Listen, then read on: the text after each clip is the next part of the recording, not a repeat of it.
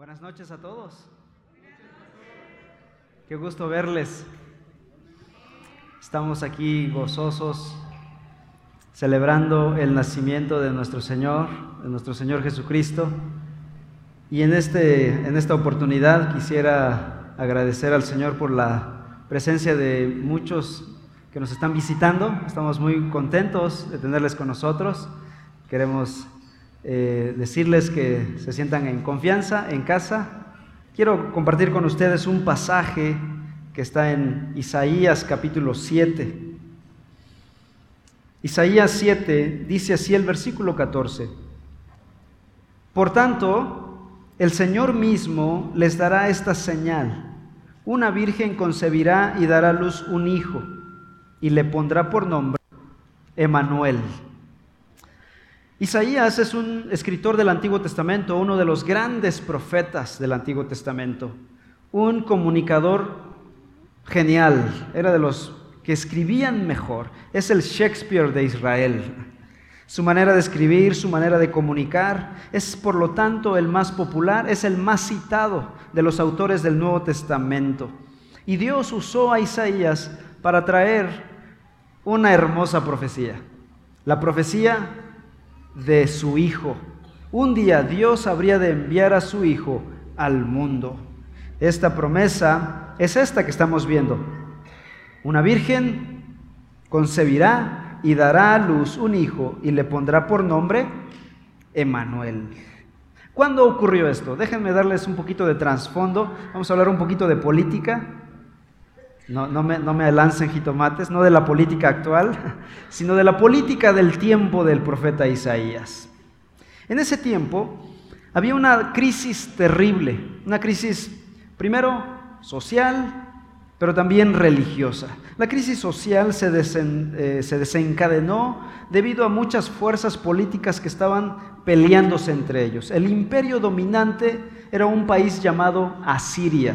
Asiria era de los países más feroces, con un ejército muy poderoso que controló el mundo 700 años antes de Cristo Jesús.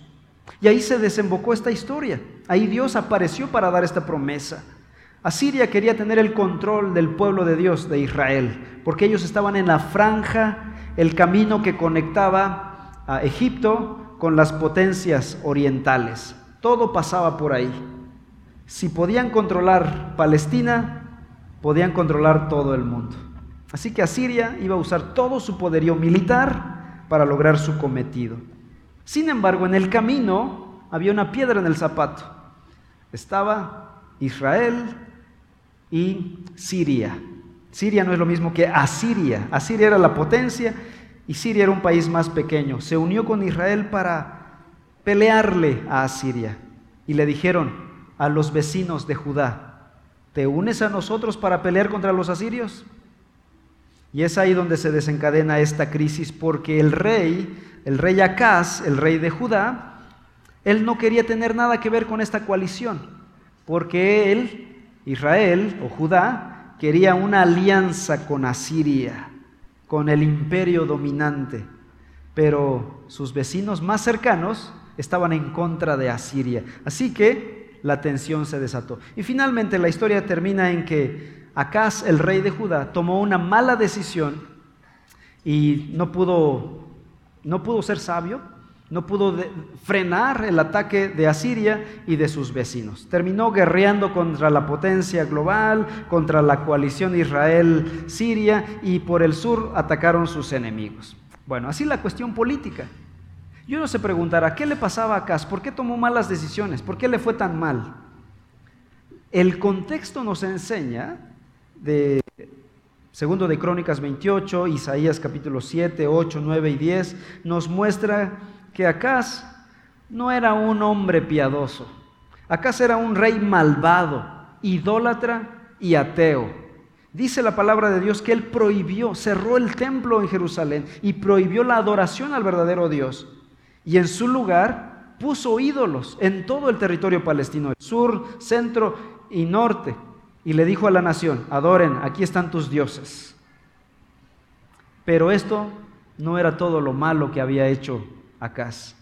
La cima de su maldad llegó cuando él ofreció a su propio bebé recién nacido como sacrificio a un Dios llamado Moloch. La escritura nos dice así, en segundo de Reyes capítulo 16, Acaz anduvo en el camino de los reyes de Israel y aún hizo pasar a su hijo por el fuego, conforme a las abominaciones de las naciones que el Señor había arrojado delante de los israelitas. Moloch era representado como una estatua de hierro en forma de, de toro, cuerpo de toro, cabeza humana y sus brazos extendidos así. Por dentro estaba hueca la estatua, por atrás tenía eh, un lugar donde metían leña, combustible, prendían fuego y la estatua de metal se calentaba al rojo vivo y los brazos de metal estirados así.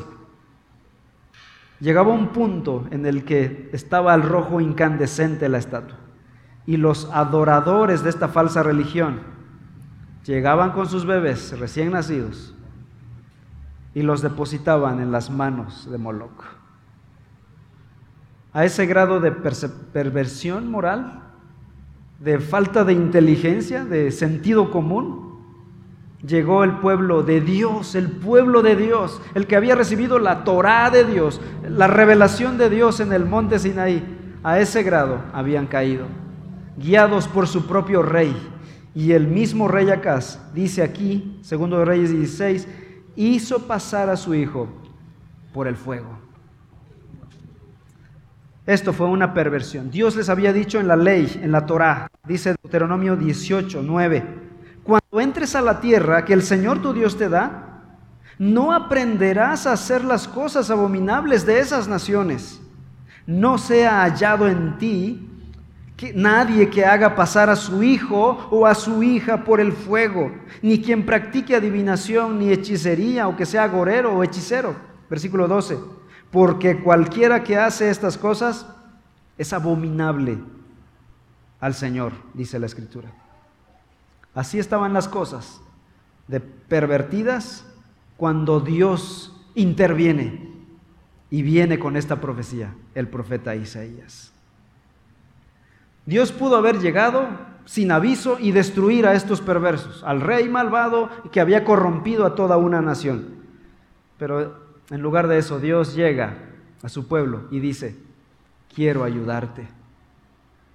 En ese momento, dice el capítulo 7, versículo 1, Isaías 7, 1 dice que aconteció que en los días de Acaz, hijo de Jotam, hijo de Usías, rey de Judá, subió Resín, el rey de Siria, con Peca, el rey de Israel, juntos para atacar a Jerusalén. Dios pudo haber dicho, los voy a entregar a estos enemigos. Se lo merecen. Han pervertido, han cerrado el templo, no están adorando al verdadero Dios, están cometiendo idolatría. Pero ¿qué hizo Dios? Vean lo que dice la palabra del Señor. Versículo 3 en adelante. Entonces el Señor dijo a Isaías, sal ahora al encuentro de Acaz, el rey, versículo 4 dice, y dile, cuídate y ten calma, no temas ni desmaye tu corazón. Dios hablándole con amor y misericordia a este rey malévolo. Versículo 7, Isaías 7, 7 dice, por tanto, así dice el Señor Dios, no prevalecerá ni se cumplirá el ataque de los enemigos más adelante Dios le dice, ahí en el capítulo 7, al rey, por medio del profeta Isaías, dile al rey Acaz que pida una señal de que yo lo voy a ayudar. ¿Y saben qué dijo el rey Acaz? Contra todo pronóstico. Él dijo, no, no voy a tentar al Señor, no voy a pedir señal. Y tú dirás, este hombre es muy espiritual, pero no, no era espiritualidad, era hipocresía. Y es que por debajo de la mesa, el rey Acaz ya había entablado alianza con el rey de Asiria. Acaz rechazó la ayuda de Dios por la ayuda de los hombres. ¿Y qué dice la Biblia al respecto? Maldito todo aquel que confía en el hombre y que desecha a Dios. Pues es lo que está haciendo Acaz. En lugar de confiar en Dios, buscó la ayuda militar de otro ejército. Dice segundo de Reyes 16, acá se envió mensajeros al rey de Asiria diciéndole, yo soy tu siervo y tu hijo. Miren, le está diciendo al rey, sube y líbrame de la mano del rey de Siria y de la mano del rey de Israel que se han levantado contra mí. Está clamando por ayuda en el lugar equivocado, con el rey equivocado. Y entonces Dios dijo, ¿está bien? ¿No quieres señal de ayuda? Bueno, yo pondré mi propia señal. Y es ahí donde aparece nuestro texto de esta noche, Isaías 7, 14. Por tanto, ¿por tanto qué? Todo lo que hemos venido diciendo hasta este momento. Por tanto, el Señor mismo, si tú no quieres una señal, el Señor mismo les dará esta señal. ¿Cuál será la señal? Una virgen concebirá y dará a luz un hijo.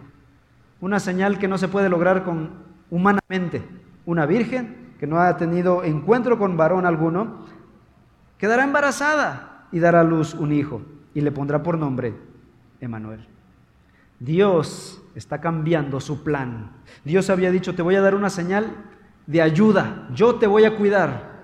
Pero como el rey rechazó la ayuda de Dios, Dios dijo, está bien, voy a cambiar los planes. Más adelante, versículo 16, Isaías 7, 16. Antes que el niño sepa desechar lo, lo malo y escoger lo bueno, o sea, que sepa tomar decisiones morales, 5, 6, 7 años de edad, cuando cumpla esa edad será abandonada la tierra cuyos dos reyes tú temes. La señal que era para ayuda es una señal ahora para destrucción. Versículo 17, Isaías 7, 17. El Señor hará venir sobre ti, sobre tu pueblo y sobre la casa de tu padre días como nunca han venido desde el día en que Israel se separó de Judá. Es decir, vendrá el rey de Asiria a destruirlos al rey que tú tanto temías, al que le estás pidiendo ayuda, en realidad no te ayudará, te destruirá. Pon tu confianza en el hombre y el hombre te traicionará. Y el fin de la historia es muy triste, muy calamitoso. El pueblo de Dios fue atacado, fue destruido y fue llevado al exilio hasta desaparecer. Por la gracia de Dios, 70 años después volvió un remanente a Israel y reconstruyeron Jerusalén. Pero esta nación portentosa quedó comiendo polvo por las malas decisiones de un rey idólatra. El pueblo estaba en tinieblas, moral, materialmente. Sin embargo, Dios no abandonó a su pueblo, no le pisoteó más, no le echó más leña al fuego. Dios tuvo misericordia, vio a su pueblo con compasión. Y la Biblia dice, pero. Y en la Biblia hay muchos peros de Dios pero Dios. Vean capítulo 9 de Isaías, vamos a avanzar un poquito en la historia. Isaías 9. ¿Cómo dice el versículo 1? Primera palabra, pero. A pesar de la maldad de estos hombres que merecían la muerte, aún así, Dios fue misericordioso. Dice, pero no habrá más melancolía para la que estaba en angustia y más adelante sigue diciendo, pero después la hará gloriosa por el camino del mar. Miren, esta tierra que está aplastada, que está comiendo el polvo de la derrota, Dios la hará gloriosa. Dios la levantará. Versículo 2, el pueblo que andaba en tinieblas ha visto gran luz. A los que habitaban en tierra de sombra de muerte, la luz ha resplandecido sobre ellos. ¿Cómo? ¿Cómo hizo Dios resplandecer la luz? ¿Cómo los levantó? ¿Cómo los levantó a gloria después de que estaban destruidos? Bueno, versículo 6, Isaías 9:6. Porque un niño nos, ha nacido, un hijo nos ha sido dado. Dios habría de restaurar a su pueblo del polvo a la gloria. ¿Cómo? Por medio de un niño. Y sigue describiendo a este niño. ¿Cómo sería este niño? Dice, la soberanía reposará sobre sus hombros y se llamará su nombre admirable, consejero, Dios poderoso, Padre eterno, príncipe de paz. Sigue diciendo, el aumento de su soberanía y de la paz no tendrá fin sobre el trono de David y sobre su reino, para afianzarlo y sostenerlo con el derecho y la justicia desde entonces y para siempre. El celo del Señor de los ejércitos hará esto. Dios no solo estaba solucionándole el problema a su pueblo, no solo le estaba dando una solución, hazle así, hazle así. Dios vino personalmente enviando a un niño. Y dice, ¿cómo describen a este niño las escrituras? Dice que este niño sería un rey.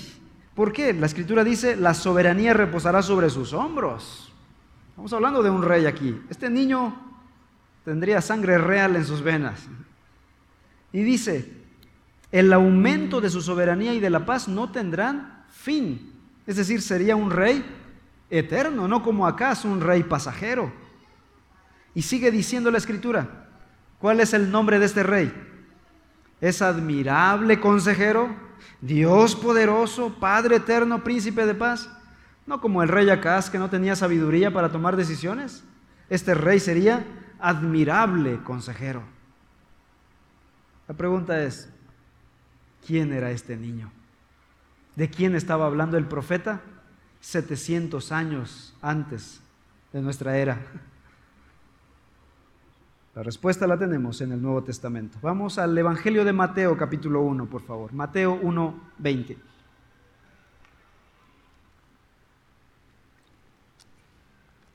Y dice la escritura así en el versículo 20, Mateo 1, 20.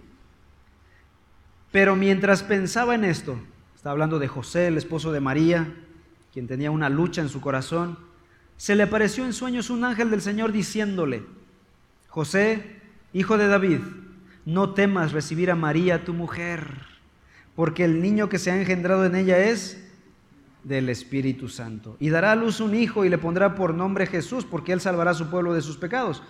Versículo 22. Todo esto sucedió para que se cumpliera lo que el Señor había hablado por medio del profeta diciendo, He aquí, la Virgen concebirá y dará a luz un hijo y le pondrá por nombre Emanuel. Todo esto sucedió para que se cumpliera lo que el Señor había hablado por medio del profeta. ¿Qué profeta había dicho esto? Isaías, el profeta Isaías. Y ahora el apóstol Mateo dice, se cumplió. De aquí la Virgen concebirá y dará a luz un hijo. Y pondrá por nombre Emanuel. Y hace esto que traducido significa Dios con nosotros. ¿De dónde viene la traducción? De la misma escritura. El Espíritu Santo hizo la traducción del nombre. El profeta Isaías profetizó la venida de este niño y su cumplimiento total se dio en la vida de Jesús, el hijo de José y María. Él es el verdadero Emmanuel. Jesús entonces es Dios con nosotros. Dios está con su pueblo por medio de la persona de Jesucristo. ¿Cómo es que Dios está con su pueblo por medio de Jesucristo? Cuando Jesús se hizo hombre. Escuchen lo que dice Juan 1.14, Evangelio de Juan 1, versículo 14. Entonces la palabra se hizo hombre, hablando de Cristo, y vino a vivir entre nosotros y dice el apóstol Juan, y vimos su gloria, gloria como del unigénito del Padre, lleno de gracia y de verdad. Dios vino a nosotros en la persona de su Hijo Jesucristo. Esto es antitético a todo lo que ocurre en el mundo. Todas las religiones del mundo lo que enseñan es al hombre a tratar de subir a Dios, buscar a Dios, vamos a ir hacia Dios, construir escaleras, construir por medio de los méritos, la justicia propia, las obras, sea lo que sea, la filantropía, la filosofía, la psicología, tratar de accesar a Dios por tus propias fuerzas. ¿Qué dice la escritura? Es imposible. Es Dios quien viene a nosotros. No hay necesidad de tratar de ir hacia el cielo. Él vino a nosotros en la persona de su Hijo Jesucristo. Pero Dios vino para solucionar un problema. Al igual que en tiempos de Acaz, donde la pudredumbre espiritual era el pan de cada día, lo mismo en nuestros tiempos. La humanidad agoniza en la inmoralidad, en la perversión, en la pudredumbre espiritual. Las personas no encuentran gozo, no encuentran plenitud en nada de este mundo la humanidad tiene un problema muy serio y se llama pecado. Atrevámonos a desenmascarar el verdadero problema. No se llama equivocación, error, genética, herencia, se llama pecado. Y todo ser humano que nace y pisa un, pone un pie en este mundo, nace con ese pecado llamado, llamado pecado, el problema llamado pecado. La humanidad tiene un problema muy serio. Romanos 3:23 dice, pues todos hemos pecado. No hay justo ni a un uno, dice en el capítulo 3. Nadie puede alcanzar la gloria de Dios. Romanos 6:23, porque la paga del pecado es muerte. El pecado no es un problema menor. Dios ha sentenciado que la paga del pecado es muerte. Ahora, quisiéramos nosotros los seres humanos como que hablan de esto, ¿no? Y decir, no, el infierno es aquí en la tierra. Pero ¿quién lo dice? Lo dicen las personas. Vox populi. lo que dice la gente. No, pero ¿qué dice la Biblia? La Biblia dice que la paga del pecado es muerte. Aunque quisiéramos tapar el sol con un dedo, es imposible. No podemos evitar este problema. En realidad Dios estaba en contra nuestra por causa de nuestro pecado. Pero aún así, como en el caso de Acaz, cuando pudo haberlos destruido, envió a su Hijo Jesucristo a invertir el orden de cosas. Este estar en contra nuestra. Cuando vino Jesús, fue Dios con nosotros. No Dios contra nosotros, Dios con nosotros. Dios por nosotros, Dios a favor nuestro. Marcos 10:45, el Evangelio de Marcos 10:45 dice, el Hijo del Hombre vino para dar su vida en rescate por muchos. Primera de Pedro 3:18 dice, Cristo murió por los pecados una sola vez, el justo por los injustos para llevarnos a Dios, muerto en la carne, pero vivificado en el Espíritu. Así que, si se dan cuenta, este niño Jesús nació para morir. Ese era el plan de Dios. La Navidad tiene la mira de la Pascua, de Semana Santa. Aquí empieza la historia para llegar allá, obviamente 30 años después. Jesús se hizo hombre para poder morir. Dios como Dios no puede morir, es inmortal. Pero Él se sujetó a la carne, a la humanidad, para poder dar su vida por nosotros los pecadores. ¿Quién es el que está solucionando este problema de la humanidad? Dios mismo. Él descendió, tomó fuego en sus manos para solucionar nuestro problema, el pecado. ¿Quién era este niño? Un rey un rey no muere por sus súbditos, por sus siervos. Un político no muere por su pueblo. No es verdad. Un gobernante nunca muere por sus súbditos. Pero este rey de reyes, rey eterno, rey del universo, creador del universo, se hizo hombre para poder morir por su pueblo. Tú y yo ya no tenemos por qué vivir entonces en tinieblas. Dios ya envió a su Hijo al mundo, la luz ya vino al mundo. Como dice Isaías 9.2, el pasaje que leímos, el pueblo que andaba en tinieblas ha visto gran luz. A los que habitaban en tierra de sombra de muerte, la luz les resplandeció sobre ellos. Dios ya está con nosotros. Ahora es Dios por nosotros, Dios a favor nuestro. Así como Acaz, cuyo problema realmente no era político sino espiritual, así nosotros. Quizá tengamos muchos problemas de índole financiera, salud, o más bien enfermedad, ¿no? Esta temporada tan fea que hemos pasado, económica. Por lo mismo, una cosa lleva a la otra. Hemos pasado problemas de todo tipo. Quizá tengamos muchos problemas pero el problema más grande de todos no es el económico ni es la, enfermedad. El problema más grande que tenemos los seres humanos se llama pecado, así con mayúsculas. Y ese pecado, ese problema, engendra todos los demás problemas. Inmoralidad, enfermedad, muerte, problemas sociales, problemas políticos, de toda índole, surgen de ahí. Ahí está la matriz, el pecado. Pero la Biblia nos presenta la solución y es Emanuel, Cristo Jesús. Uno de los cuatro evangelios más conocidos es el Evangelio de Juan, el santo Evangelio del apóstol San Juan. Y la palabra que más se repite en ese Evangelio es la palabra creer. Se repite aproximadamente 100 veces. Y cuando una persona te escribe una carta y se repite 100 veces una palabra, significa que es muy importante esa palabra y que es clave para entender el texto. Y Juan la usa 100 veces. ¿Qué está queriendo decir el apóstol? Bueno, Juan 20:31 dice, estas cosas se escribieron, ya está cerrando su, su, libro y está terminando y va a decir, estas cosas se escribieron para que ustedes crean que Jesús es el Cristo, el Hijo de Dios.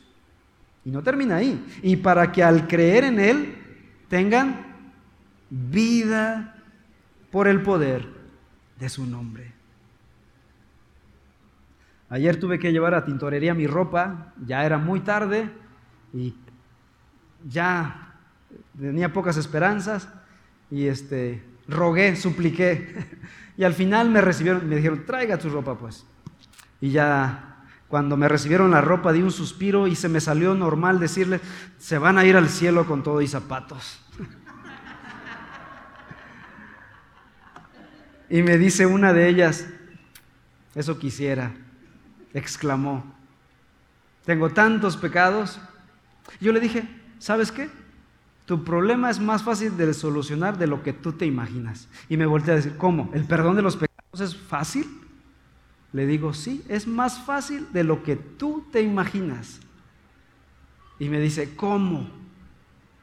Le digo, el Hijo de Dios, Cristo Jesús, vino al mundo, tomó nuestros pecados, los pagó en la cruz con su propia vida, murió y asunto arreglado. Él resucitó. Ahora tienes que creer en ese sacrificio. Se llama evangelio. Es lo que dice la Biblia. Le dije, no, no son mis palabras. Y quedó sorprendida. ¿Así de fácil? Y bueno, ya después me pidieron la ropa, ahora ya pudimos seguir con la charla. Pero mi pregunta para ti es esta. ¿Cómo responderás tú ante Emanuel? ¿Serás como Acaz, que rehusó la ayuda de Dios y prefirió la ayuda militar? Que ésta después lo traicionó y lo asesinó? ¿Para qué seguir viviendo en pecado? ¿Para qué seguir viviendo en tinieblas si la luz del mundo ya llegó al mundo? No hagamos lo que algunas veces queremos hacer con algunas cosas que tiramos a la basura. Nuestro jarrón chino o algún mueble, alguna prenda, la tiras y ¿Te acuerdas después si quieres ir al basurero, sacarla y apapacharla, mi jarrón, mi, prenda? Ya no abracemos la basura del pecado. ¿Por qué seguir abrazando el pecado cuando ya la solución vino a nosotros? No tienes que cruzar cielo, mar y tierra. No tienes que peregrinar a ningún lugar. Él vino a nosotros. Dios con nosotros significa que no tienes que ir a ningún lado. Él está aquí con nosotros. Para terminar, ¿cómo podemos tener una, verdaderamente una feliz Navidad?